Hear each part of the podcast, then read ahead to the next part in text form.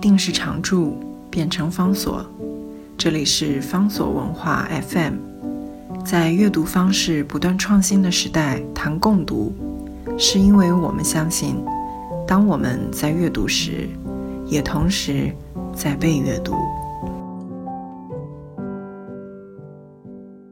今天的节目继续来纪念洛夫。他出生在一九二八年。一九二八年在台湾的现代诗史上面是一个非常奇特的一个年份，因为有好几位重要的诗人，他们都出生在一九二八年，而且竟然有两位诞生在一九二八年的诗人，也就是洛夫跟余光中，前后离开了这个世界。所以，我们这个时候。纪念洛夫就不只是纪念这个人，我们纪念的其实是一个非常特殊的一个时代。这个时代跟台湾现代诗的崛起，台湾现代诗在战后所具备的一种特殊的能量发挥的作用，以及他们独特的成就有非常密切的关系。对我来说，洛夫最重要一生当中最了不起的经典作品是他的主诗，叫做《十世之死亡》。十四之死亡在形式上面，它一共有一百多则，应该是一百零五则，而它的每一则呢，都是以非常固定的的两段十行体所形成的，也就是每一段都是五行，然后每一则都有两段，一共是十行。十四之死亡，它的开头的第一则，这也就是当时被认为那么样晦涩的一首诗。但是我们今天，如果我们换另外一种不一样的眼光，尤其是我们回到那样的一种时代的情境，这这样的五行诗，当然还是艰涩的，但它真的不能够带给我们一些什么样的冲击跟体会吧？我在昨天的节目当中念过这几行诗，容我再读一次：十字死亡的第一则开头的五行，只偶然昂首向邻居的拥道，我便愣住。在清晨，那人以裸体去背叛死，任一条黑色之流咆哮横过他的脉管，我便愣住。我以目光扫过那座石壁，上面即凿成两道血槽。这的的确确不是正常的中文，没有办法用正常的方式来读。什么叫做以裸体去背叛死？人又怎么可能目光扫过石壁，上面会凿成两道血槽出来呢？然而，如果我们了解这首诗的现实的场景，我们知道洛夫写的是八二三炮战前后的金门，那些硬是在花岗岩上开凿出来的坑道，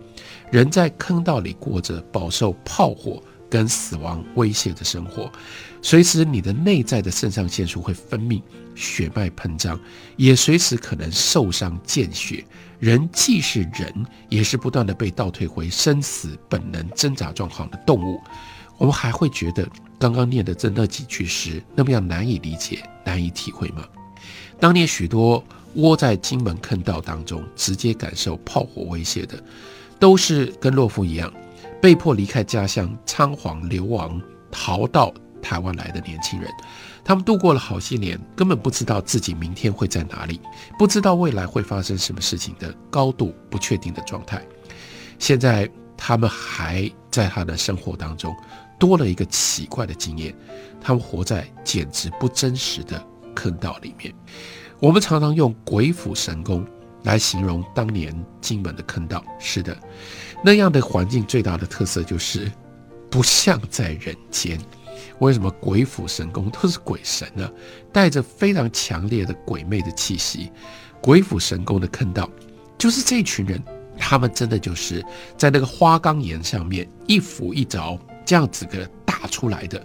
然后他们就生活居住在那样既深入自然，以至于非常非常不自然的空间里面。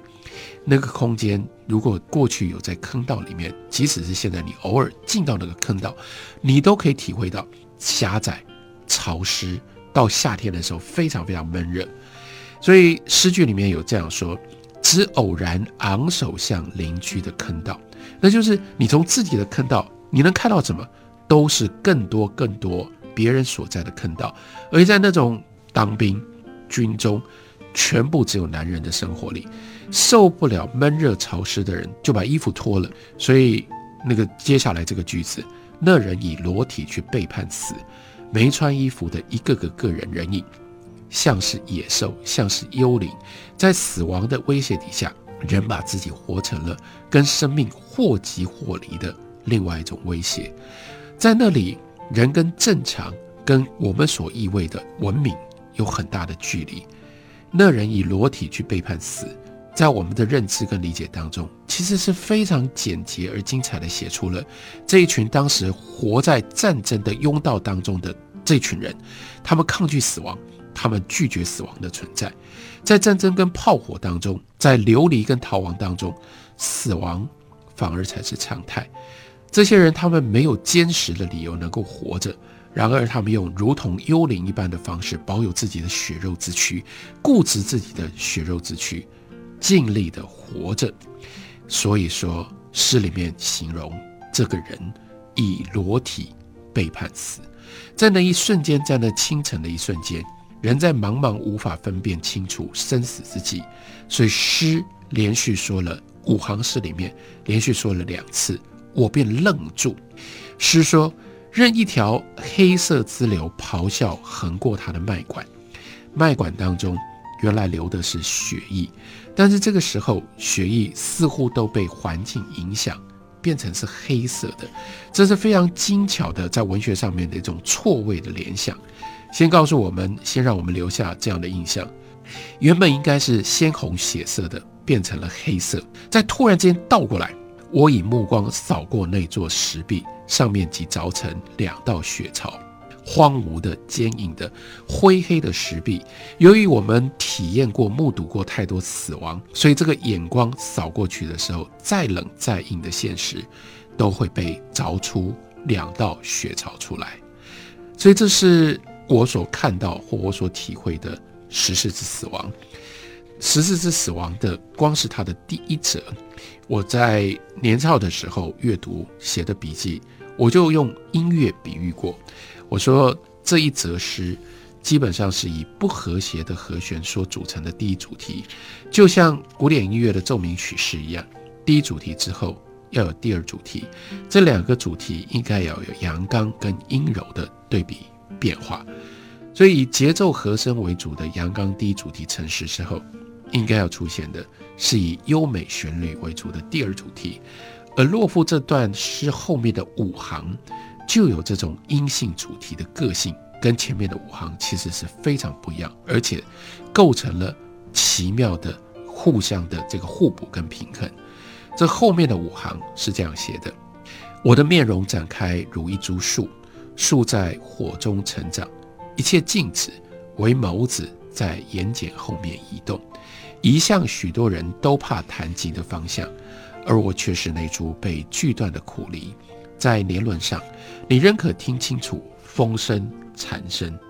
后面这五行带给读者的感受，明显不同于前面的五行。前面五行它的基调是血腥的、激烈的、惊异的，眼光一扫。就在石壁上面凿出血槽出来，后面五行一转，变得缓和而且正面，展开成长，一切静止。然而这种缓和只是表面，骨子里如此替换出来的第二主题，仍然延续着前面的紧张，只是他用潜在、内敛、间接的方式来表达。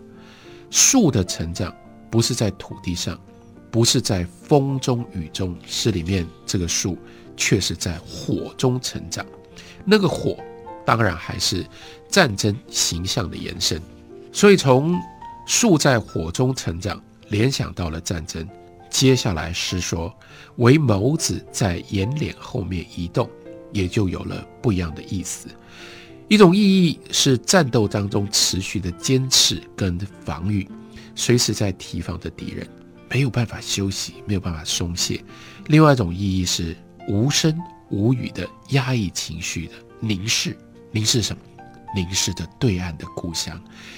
悲哀的是敌人的方向跟故乡的方向，对他们这群人来说是完全叠合在一起的。那是什么样的方向？就是许多人都怕谈及的方向。那是故乡，同时也是共产党敌人所在的地方。于是，在这五行诗里面，洛夫就让原本激动激烈的主题凝结固定下来，创造出一种奇特的悲哀的美。树在燃烧当中，火把一般的巨幅火光当中成长。当然，真正成长的不是树，而是毁灭了的树的火。悲剧的火光照耀下，洛夫同时写了乡愁，但是他写的乡愁不像余光中那样大喇喇的直接呼喊，他写的是一种乡愁的压抑，不只是家乡没有办法回去，没有办法可以企及，甚至就连乡愁都没有存在的合法性，是怕被谈及、怕谈及的禁忌，因而只能用不谈、沉默的方式来谈，或用迂回、隐晦的方式来谈。用诗，用现代诗的这种不直接说的方式来说，在那个时代，人活在多重的压抑跟紧张当中，因而诗的形容是：我却是那株被锯断的苦梨。关键在于“确”，这个是确实的“确”，的确是，果然是，毫无疑问，别无办法，就只能是，那是非常深沉的无奈。写这首诗的时候，洛夫大约才三十岁。而的确，在他二十岁左右，因为国共内战，他的生活彻底改变了。他原本所知道的生命被腰斩了，那样恍惚宛如前世的生命，所以就只能够留在伤口上，风声残声。他们所曾经拥有的一切，他们的记忆以他们的欲望，都变成了被锯断、被人为的终止、凝固了，不会再成长的年轮。风声残声，如今埋在终止的年轮当中，变成了鬼声，惊哑了，只是概念上的声音，却不能发出任何实际的声响。这是我对于石狮子死亡第一则我曾经有过的一些体会。我们休息一会儿，等我回来继续聊。